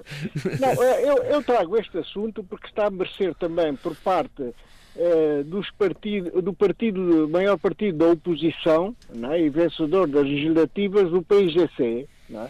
que tem estado a denunciar este facto. E, e, e, e, se trago esta matéria, é uma matéria que está muito bem eh, regulada, mesmo num país como o nosso. Porque uh, o orçamento continua a ser, quando aprovado pela Assembleia Nacional, é, um, é, uma, é, é uma lei e tem que se seguir à letra, não é? é, é aquilo que, que, que, que consta no decreto, no diploma? Consta do, do, do diploma, da lei claro. orçamental, mas, portanto, e todas as práticas inerentes ao despesamento a partir do orçamento. E, portanto, a utilização não é a um critério do seu chefe, do seu presidente da República, do seu ministro tal ou tal. Não, tem, tem regras que têm que ser, têm, têm, têm que ser cumpridas, não é? E, e, o que é que está a verificar é que é, está a sair dinheiro do Tesouro da Guiné-Bissau para fazer pagamentos que, é, que nós não sabemos eh, qual, o que é que esteve por detrás desse pagamento? Isto é, foi, foi um serviço prestado? Foi uma, foi uma venda de algo? Quer dizer, eu, eu dinheiro... ouvi. Eu ouvi da parte de Madame Jaquis que seriam pagamentos do tempo da Guerra Civil em 98, 22 anos depois. Sim, sim. Oh, como é que é isso? Como é que é isso, não, não é? Sentido. Sim, sim. Isso não é, não é, não, não, isso não, não faz sentido nenhum, não faz sentido Mas ouviu mesmo que eu, Eduardo, eu não ouvi mal, para não? Não, não, não, ouviu, ouviu muito bem mesmo. E, mas eu também e, e, fico também preocupado, não é? Uh, quando o seu ministro das Finanças uh, e, e, meu amigo João Fadiá vem dar uma justificação, não é? Dizendo, denunciar, quer dizer, que, que foi tudo feito com critério, está tudo registado, tudo está normal. tudo tudo normal, fiz tudo na base da transparência, a operação em causa foi objeto de contabilização normal, foi emitido título, liquidado e executado, ah, ah, tal como o PGC fez empréstimos no passado para regularizar as dívidas. Bom, eu não. Ah, eu julgo que quando há um caso que está a merecer uma certa contestação, não só pelo partido da oposição, mas pela, pela opinião pública, não, não vale a pena tentar justificar aquilo que se fez com o passado. Uh, o passado é o passado uh, e, e, ninguém vai, vai agora ir ver, os, o, digamos, os livros, os registros para ver se é verdade ou é mentira, não é? A verdade é que esta operação tem algo de pouco transparente e isso tem que ser dito. É pouco transparente. Porque, e, e, mais, quer dizer, os valores que estão em causa dá a impressão que nós estamos a nadar em, em, em recursos, em recursos. Temos muitos recursos e por isso podemos fazer, digamos, essa, essas benesses a, a, a, certos membros da sociedade guineense, uns ligados ao governo, outros ligados à, grande, à, à atividade económica, mas é, a, a questão que eu levanto é o seguinte: esses pagamentos passaram, passaram pelo Tribunal de Contas? Esses pagamentos não podem ser feitos de qualquer maneira. Não é? Passaram. Ah, e, e isso, isso, é um problema muito sério e são valores muito elevados. Por exemplo, o grupo Malaica, ao grupo Malaica, pertencente ao Brahma Camará, ao empresário Brahma Camará, recebeu 3 mil milhões de francos CFAs. Quer dizer... 4 milhões é, de euros, mais coisa, menos coisa, não é? Mais coisa, exatamente. Hum. Aproximadamente. Hum. E, portanto, como é? Então, nós estamos a, a nadar em dinheiro quando existem uh, uh, uh, atrasos de pagamento a funcionários, quando as famílias mal têm dinheiro para, para ir ao mercado para, para comprar o essencial para, para uma refeição diária não há qualquer coisa que não bata bota com perdigota. Portanto, há qualquer coisa que não está bem. E, portanto, é preciso e que a sociedade eh, questione, que levante a questão e o partido os partidos da oposição também se, se, se, se pronunciem sobre essa mesma matéria, porque uh, alguma coisa está errado. Alguma coisa está errada. E, e, e, e, benefícios, as pessoas que beneficiam dessa, de, dessas transferências de verbas são pessoas ligadas, de certa forma, a, ao, ao, Presidente da República. E, e o seu Presidente, que, que, tanto tem dito, tanto tem, tem, tem, tem levantado a bandeira da anticorrupção, é? é preciso ver o que, o que é que está a passar, porque isso não, não é normal. Não é normal. E o despesamento despe da despesa pública tem normas muito rigorosas e rígidas. Não se pode facilitar. É? Portanto, hum. eu acho isso muito, muito, muito estranho. Uh, por exemplo, o caso uh, do ex-ministro da Economia receber 420 mil euros.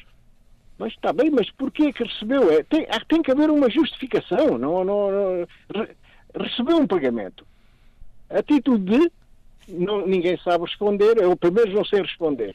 Portanto, isto, isto portanto, uh, uh, leva a que uh, se questione e que se levantem as dúvidas que um, um, uma prática dessas suscita. E, portanto, eu, eu, estou preocupado, por isso mesmo que eu até usei um termo espanhol muito conhecido, que é o despilfarro, né? despilfarro, mas a verdade é que é isso mesmo, quer dizer, não, não vejo outra, outra, outra, eh, outra, outro, outro termo melhor, não é? A dilapidação da, dos recursos do, do Tesouro Público Nacional. Portanto, nessa matéria há muito ainda que, uh, que, que, que investigar e vai dar muito que falar, não é? Algum dos presentes quer entrar, quer meter a colher neste tema? Silêncio Rádio, como diria um amigo meu. Si. Cada um fala por si. Fala por si. eu, Sheila, eu vou, eu, vou, eu, vou, eu vou pedir que uh, apelar ao seu, ao seu poder de síntese e que, e, e que traga aqui o tema da, da, da mineira brasileira Val. Uh, que história é esta? Que eu próprio não estou, estou fora disto. Bem, esta história vem no seguimento da semana passada, temos falado da, da, da cessação das atividades, da atividade, da exploração uh, uh, das minas uh, de, de, desta empresa brasileira Val. Isto resultou, e até houve, esta semana houve um debate muito interessante, eu não tive a oportunidade de o acompanhar, ao que eu referi a semana passada, resulta em, em alguns uh, impactos económicos uh, relativamente à, à, à, impossibilidade de retirar proveitos uh, desta, desta, desta indústria mineira e com a cessação da sua atividade, porque há um interesse desta, desta companhia de vender uh, uh, a sua companhia a uma outra, a uma outra companhia interessada. Vá, assim para ser resumido. Contudo, os impactos económicos ao nível governamental é importante, mas mais importante foi o que eu referi a semana passada, foram os impactos ao nível das comunidades locais. Um dos impactos tinha a ver com a poluição sonora, a poluição alimentar.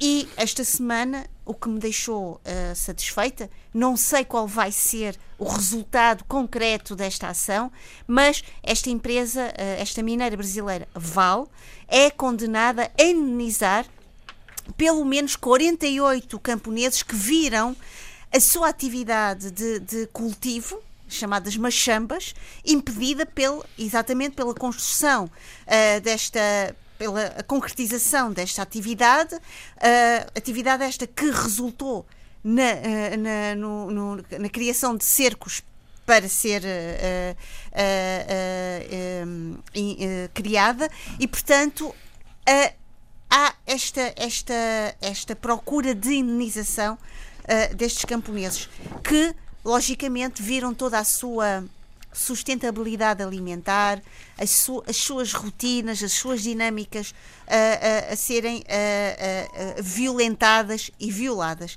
E, portanto, haverá, houve aqui Muito um bem. empurrão, rapidamente, em termos dos direitos das comunidades que vivem perto destas, destas zonas mineiras, de serem recompensadas. recompensadas com dinheiro. Agora, toda a sua, todo, todo o déficit até ao momento de toda a, da, da, da destruição das o suas impacto ambiental. Não é só um impacto ambiental, é um impacto cultural, também ao também, nível cultural, social, cultural, ao nível etc. comunitário, uh, uh, ao nível até moral, não me parece que isto seja uma recompensa digna. Muito bem, Sheila. Bom, vamos então. Eu diga, diga. Pois tínhamos, mas tínhamos todos muitos assuntos que não vão entrar. Isto, eu já. isto interessa-lhe, não lhe interessa, Eduardo. Não, eu gostaria de dar uma Força, boa notícia. Faz favor.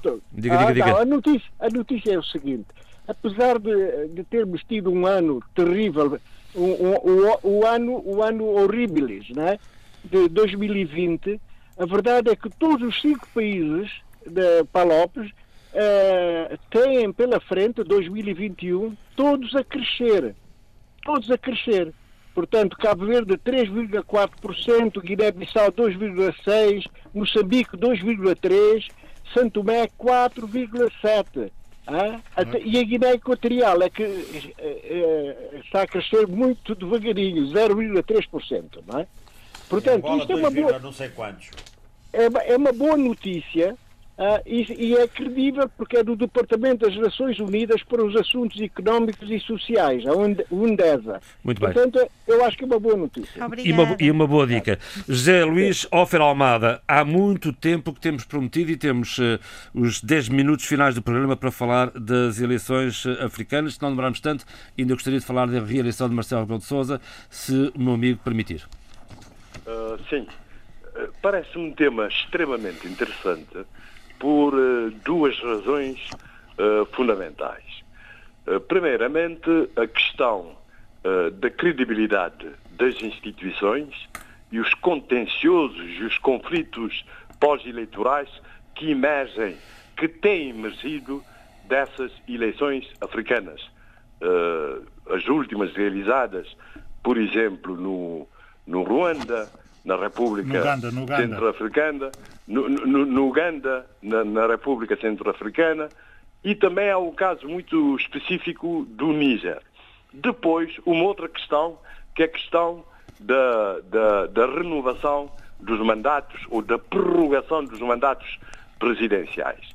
É que, e como foi referido pelo Adolfo no programa anterior, denota-se hoje uma outra, uma, um outro subterfúgio, que é a derrogação ou a revogação do limite de idades para o exercício presidencial.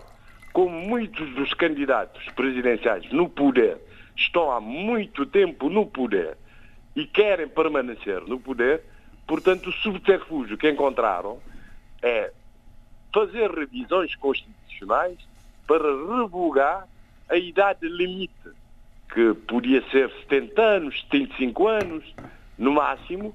Isso aconteceu na Costa do Marfim, isso aconteceu agora no, no Uganda e em vários outros uh, países africanos. Guiné-Conakry? Portanto, Guiné-Conakry, em vários outros uh, países africanos. Uh, por isso, o que, o que me parece importante, e aí há uma semelhança, por isso é que eu queria fazer uma conexão inicial com as eleições americanas, é a questão da credibilidade das, das instituições. Nós vimos que uh, o contencioso eleitoral é perfeitamente legítimo e vimos que no caso americano até contribuiu para a credibilização das instituições. Num caso de lealdade, que é o do vice-presidente, do ex-vice-presidente dos Estados Unidos, em que Trump quase exigia que ele, digamos, uh, falsificasse os resultados uh, por, por modos próprios, ele permaneceu fiel à tradição americana, que é simplesmente certifica, retifica, ratificar o que o colégio eleitoral já tinha feito. Portanto, as instituições americanas saíram reforçadas nesse aspecto. Pelo contrário, no, no caso africano, salvo a semelhança que, é, que são presidentes no poder que disputam novas eleições com revisões constitucionais que prorrogam os mandatos, etc., vê-se que as instituições não têm credibilidade. Uh, primeiramente, as comissões uh, nacionais eleitorais não têm credibilidade. Depois, os órgãos de recurso, que são os tribunais constitucionais ou os supremos tribunais. Normalmente não se faz recontagem de votos, normalmente a oposição perde e, por vezes, a oposição, para se ver reforçada, proclama prematuramente, eh, eh, proclamam-se, a oposição proclama-se prematuramente vencedora para ver se força eh, as instituições a funcionar, mas também eh, não resulta. Eh, nesse sentido, digamos, as, as instituições africanas, as instituições eleitorais e as instituições de contencioso eleitoral continuam com pouca credibilidade nesses países que eu citei.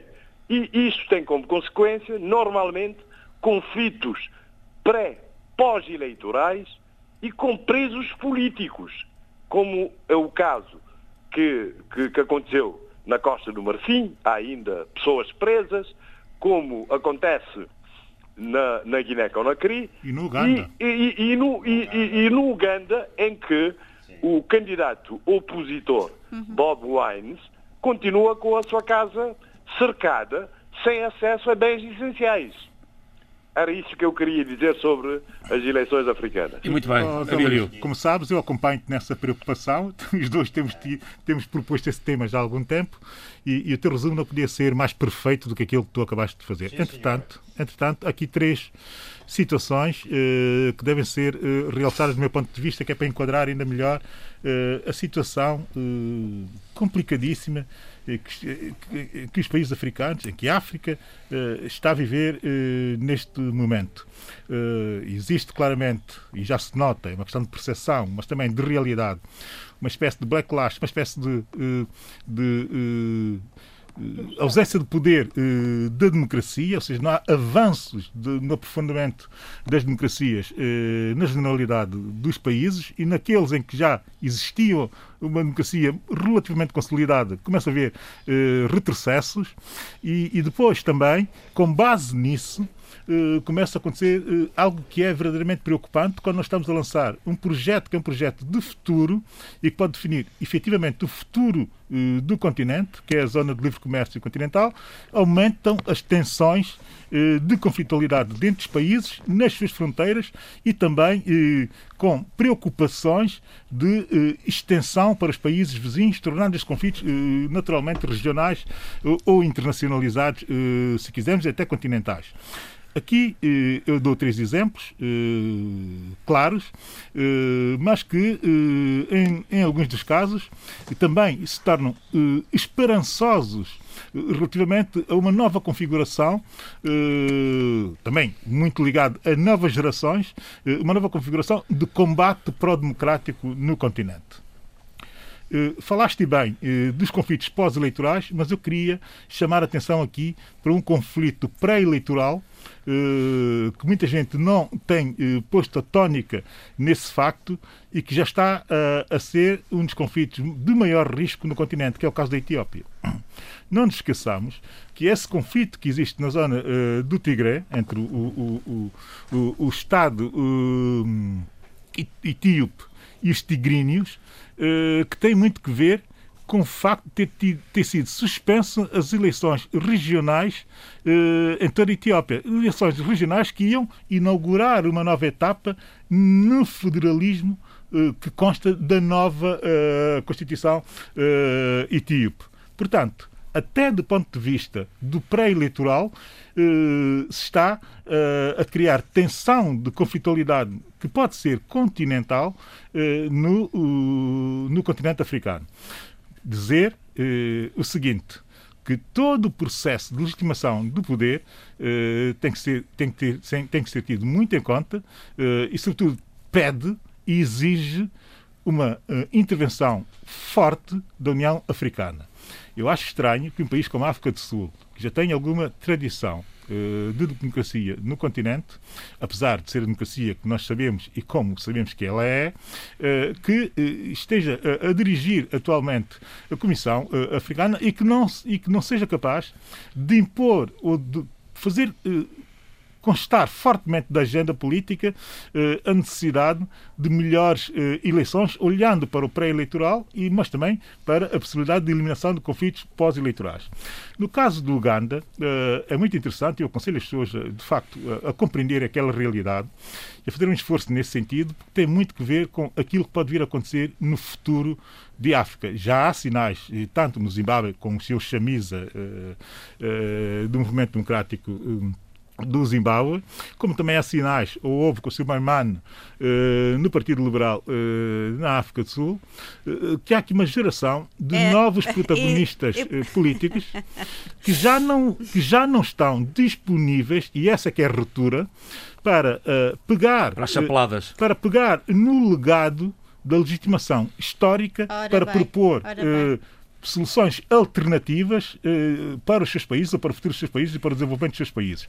E fazê-lo sempre, isto é que é a novidade, dentro do quadro democrático e dentro do Estado de Direito que eles reivindicam e que estão dispostos a dar a vida eh, por, por ela. Aqui rompe-se com a ideia do frontismo, ou do frentismo, se quiseres, se quisermos, eh, que marca eh, a intervenção política eh, africana para, de facto, avançar-se para uma ideia de democracia profunda, mas dentro daquilo que é a reivindicação da cidadania. Abílio. Isso é Muito breve, Caixeira, por favor. Não, era só para dizer que o Abílio, de uma maneira brilhante, roubou-me as, últimos, as últimas palavras do meu pensamento, porque eu ia exatamente, quando ele fala, acabasse de falar, dizer isso. Pronto. Muito bem. O Adolfo tem alguma coisa para dizer que alguém tinha roubado? Não. Adolfo, muito, breve, muito, breve, muito breve. Os dois falaram tão bem que eu já nem falo. Nem... Siga, deixa, deixa só dizer o seguinte, que era o meu terceiro, o meu terceiro ponto, e que é um ponto que me levantou muita preocupação. Breve, foram as eleições no Ghana. Eleições presidenciais no Ghana. Ganhou o Nana uh, Adu, mas a verdade é que tanto no pré-eleitoral como no pós-eleitoral a conflitualidade foi de tal ordem que houve mortes, excesso de mortes eh, por conflitualidade eh, político-partidária. Gana é o exemplo. Quantos, Eduardo? Cinco, cinco mortes. Logo no primeiro dia logo, da, da, do conflito. Sim, ora sim. bem. Mas agora já vamos a 45, hein? Sim, sim, segundo me informam de lá. Logo, no, no, no, logo que iniciou, cinco mortes. Logo, logo na abertura da campanha eleitoral, exato. Agora, a coisa é, quando Gana, que é um visto, país estruturado, estruturado, visto como uma democracia consolidada no continente, com com uh, já vai na quarta república sempre a, a progredir sempre a, semar. sempre a progredir no seu entendimento aquilo que é democracia que é o Estado de Direito. Quando acontece algo deste género convém uh, que os democratas africanos que somos mínimos somos uma pequeníssima minoria, que eh, estejamos atentos a isso e que, sobretudo, se dê força a esses combatentes pela democracia que ainda existem no continente. Vamos terminar. Eu não, eu não queria passar, às, uh, antes de vos pedir as vossas sugestões, sem pedir ao Adolfo, ao, ao Eduardo Fernandes, uma palavra sobre uh, um amigo, uh, Leopoldo Amado, que partiu esta semana. Exatamente. tivemos a notícia de, do seu falecimento no dia 24 de janeiro, aos 61 anos de idade digamos que para, para os tempos uh, que correm, para a atualidade, 61 anos não, não se é velho, não se é velho. E, portanto, uma perda prematura de um grande amigo, um, um historiador. Uh, fui companheiro dele uh, nas consultas que, que ele fazia na Biblioteca Nacional de Lisboa. Eu estava também com um trabalho ligado à, à, à escravatura e, portanto, almoçávamos juntos, falávamos muito e era um, um bom era um... amigo que eu tenho que tenho que aqui referir-me e lamento. E Uma era um quadro, um verdadeiro um quadro muito muito esperançoso para a Guiné. E ainda tinha muito para dar, muito para dar. Eu convido Deixa-me deixa só deixar aqui também uma palavra. Exercia, exercia o, o, ultimamente o cargo de comissário da CDL para a Educação, Ciência e Cultura desde 2018 foi uma grande perda para a Guiné-Bissau. Deixar aqui uma palavra para a família, naturalmente, sobretudo para a Ita, para a esposa, para a cunhada, para a Marisa, e, e deixar aqui eh, a certeza de que a obra deixada por Leopoldo que será eh, naturalmente protegida pelos setores da cultura da Guiné-Bissau, não tenho dúvidas sobre isso. Bom, vamos à, vamos à ronda final. Eduardo, tenho aqui uma sugestão de leitura para este fim de semana? Não, não, eu, eu era só para falar de Leopoldo Amado. Está certo, está certo. José Luís Ofer Almada desta vez trouxe um livro. Aham, desta vez dou. Breve. Tinha, mas não falei. Bom, Breve. Ok, não, não me deu. Não perdi. Mas, Sheila, por favor. Ok. Não, não, Ah, vou, vou dizer. Vou Diga, dizer. diga, diga, diga. Alô? Já, diga. Portanto, eu, eu sugiro o, o livro do Zé Maria Neves, Ah, afinal, lembra-se. Nos Tempos da Pandemia, Ah, que vai ser lançado na próxima semana. E, Hum. e conheço o livro porque fui eu o autor do prefácio. Ora, muito bem. E, e João Santos. do Longo prefácio. Tem- tem- Do longo prefácio. Como sempre, como o sempre. Exato. foi O prefácio é meio livre. Sheila, vamos. Exatamente. Ah, queria também, queria também. Breve, muito breve, José Luís, por favor. Eh, eh, portanto, louvar, louvar os- as obras de requalificação. Isso era tema, mas agora está a sugestão de requalificação do campo de concentração do Tarafal. Pelas imagens que eu vi, um trabalho extremamente bem feito que vai potenciar o turismo do Tarafal e da igreja, que é o ex-libris da Ilha de- do Maio, da igreja de Nossa Senhora da Luz, na Ilha Eu, se pudesse, do Maio. era onde eu ia este fim de semana. Ah, Sheila, por favor. Bem, eh, para o fim de semana e para os próximos dias, vou voltar à Nobel da Literatura, que a Relógio d'Água tem vindo a publicar, Noite Virtuosa e Fiel, de Louise Gluck, e também Daniel Klum, eh, escritor alemão, que escreveu um livro, eh, A Medida do Mundo, que vou começar a ler. Abílio. A posse da Alemanha uh, está a decorrer com a curadoria do Calaf e Exatamente. Palanga, o African Book Festival em Berlim. Parece que vai ser só online a fazer Sim. o pré-lançamento. Aconselho a irem ver o site, que eu também estou atento. É hoje e amanhã. Também vou estando atento e, e vou naturalmente uh, acompanhando, até porque achei interessante uh, as propostas do Calaf e Palanga. E depois, fazer uma homenagem a uma extraordinária atriz negra norte-americana, eh, Cicely Tyson, eh, que é uma espécie de ícone para muitos da minha geração, eh, que era uma autêntica rainha da beleza, mas uma extraordinária atriz de teatro, mas também eh, de televisão e de cinema, tanto mais que tem um Oscar honorário.